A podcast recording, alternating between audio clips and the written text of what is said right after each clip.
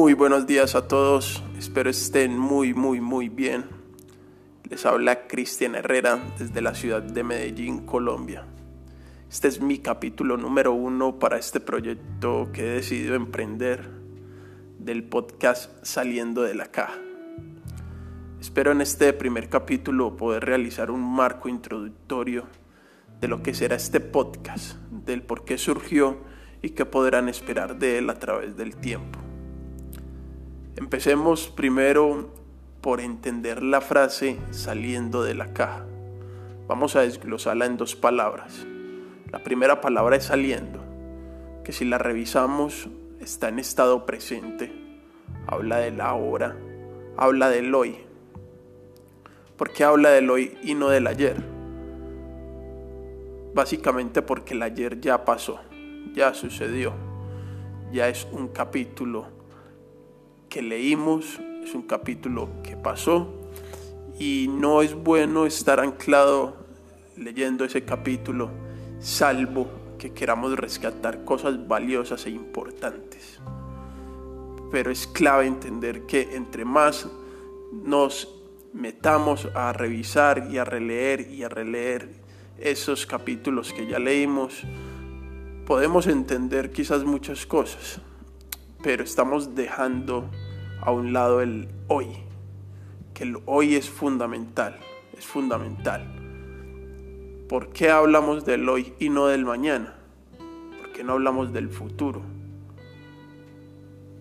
Digamos, es importante poder entender y planear el futuro, anticiparnos a los sucesos, trabajar para que el mañana sea un mañana mejor. El pensar en el mañana, esa perspectiva del mañana es muy valiosa. Pero ¿de qué sirve soñar, anhelar, planear si no hay ejecución? Entonces hablamos saliendo de la caja en presente porque es ahora en el que se tienen que tomar las decisiones. No es que voy a bajar de peso, pero voy a empezar a hacerlo mañana. No, voy a empezar ya. No es que voy a cuidar mis finanzas, pero voy a empezar a hacerlo mañana. No, voy a hacerlo a partir de ya, de este momento, de este preciso instante. Entonces por eso la palabra saliendo está en modo presente. ¿Saliendo de dónde? Entonces está la segunda palabra que es caja. ¿Por qué hago una analogía a una caja? ¿A qué me refiero con esto? Lo primero es que la caja representa una serie de paradigmas, una serie de estructuras mentales que tenemos en nuestro cerebro. Las cajas, si las revisamos bien al detalle, podemos ver que tienen obstáculos físicos, que tienen barreras, y que esas barreras tienen unas medidas y unos parámetros preestablecidos por su diseñador. Entonces, esta caja es esa serie de creencias y de paradigmas, como les venía diciendo, que nos ha instaurado nuestro entorno desde que nacemos. Cuando nacemos somos unos cassettes en blanco, el cual vamos adquiriendo información. ¿Información de quién? de tres factores fundamentales que los vamos a desglosar en este momento. Hay muchos factores, pero hay tres, tres a grosso modo que quisiera describirlos. El primer factor es la academia. Llámesele kinder, llámesele preescolar, llámesele primaria, llámesele secundaria, eh, universidad, etcétera, etcétera. El nombre que le quieras dar las academias en lo que respecta a mi país, Colombia, es un sistema de enseñanza ya obsoleto, en el que te enseñan cosas que no necesitas para dejarte de enseñar cosas que sí necesitas. Por ejemplo, ¿de qué me sirve a mí ser muy bueno en el álgebra si realmente no sé manejar mis finanzas personales? Eso no tiene mucho sentido, ¿cierto? En la academia nos dan clases como religión, por ejemplo, y no hay problema. Pues, o bueno, si hay un problema, dependiendo de quién lo mire y desde su óptica. Pero el problema está en que te enseñen religión, pero por ejemplo no te enseñen en una clase cómo gestionar las emociones, cómo generar relaciones interpersonales asertivas y efectivas. Entonces nos enseñan un montón de cosas, nos preparan para memorizar un discurso, para saber un montón de datos que en realidad no los vamos a aplicar, salvo que queramos ser algo muy detallado. A mí no me sirve de nada saber los compuestos químicos de la tabla periódica, salvo que yo quiera ser científico o químico.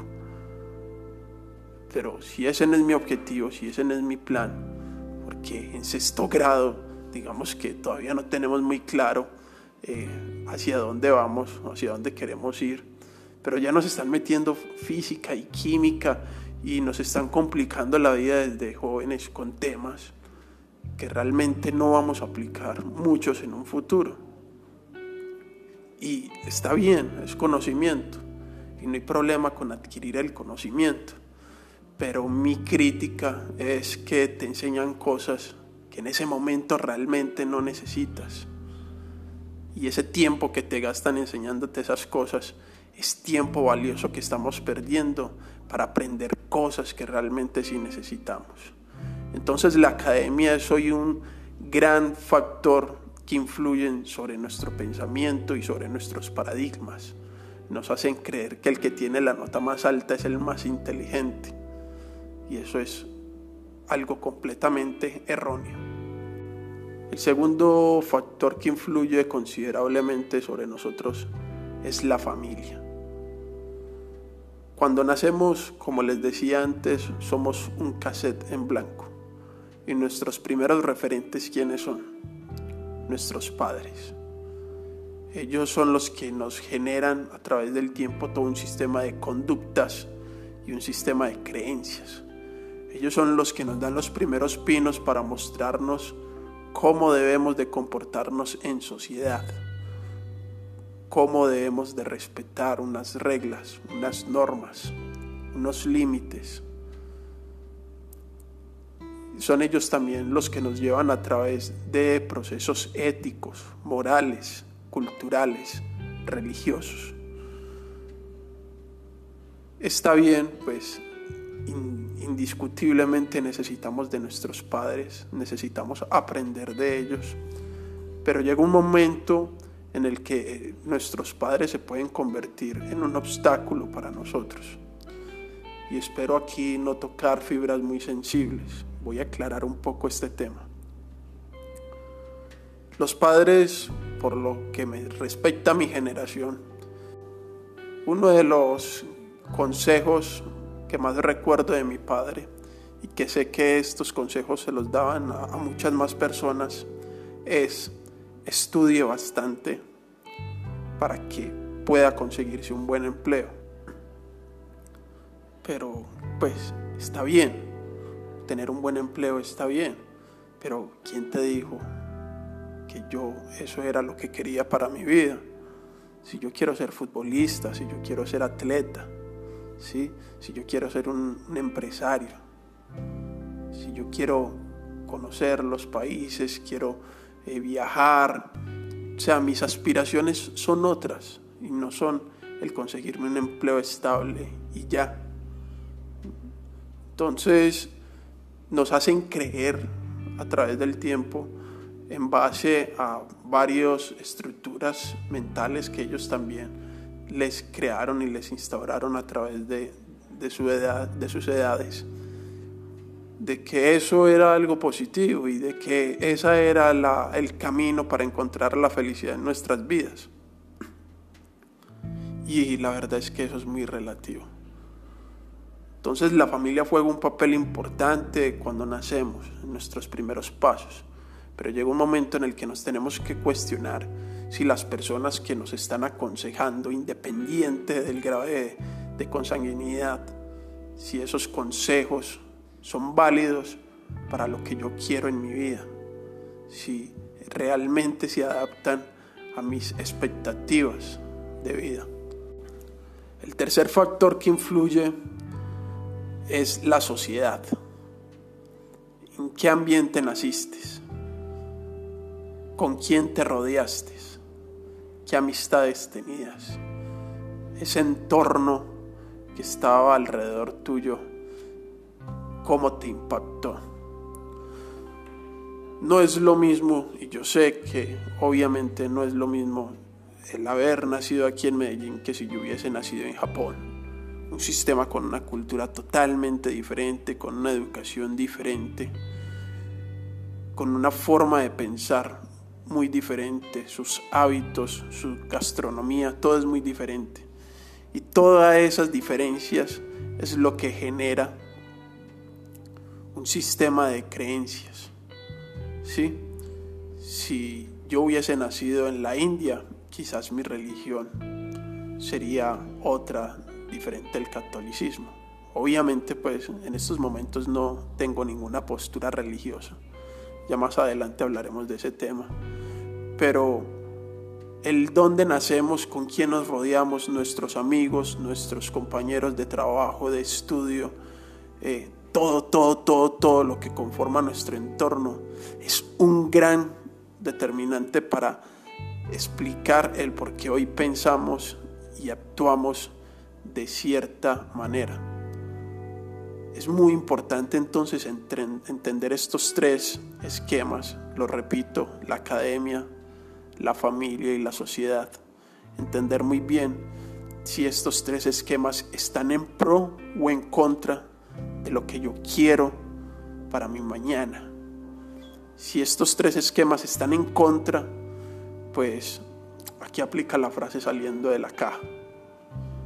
Entonces hay que tomar acción hoy, hoy, y poder implementar todas nuestras acciones para cambiar todo este entorno, para cambiar todo ese sistema de creencias y adoptar, crear nuestra propia realidad.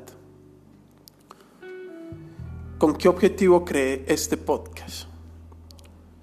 Hay una infografía que observé hace un tiempo y la reforcé con varias consultas que realicé al respecto, que decía la, que las personas aprendemos un con un 95% de mayor efectividad cuando enseñamos todo lo que hemos aprendido.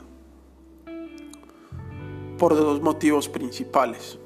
Uno, porque desglosamos las ideas para explicarlas y en dicho proceso esquematizamos mejor el conocimiento.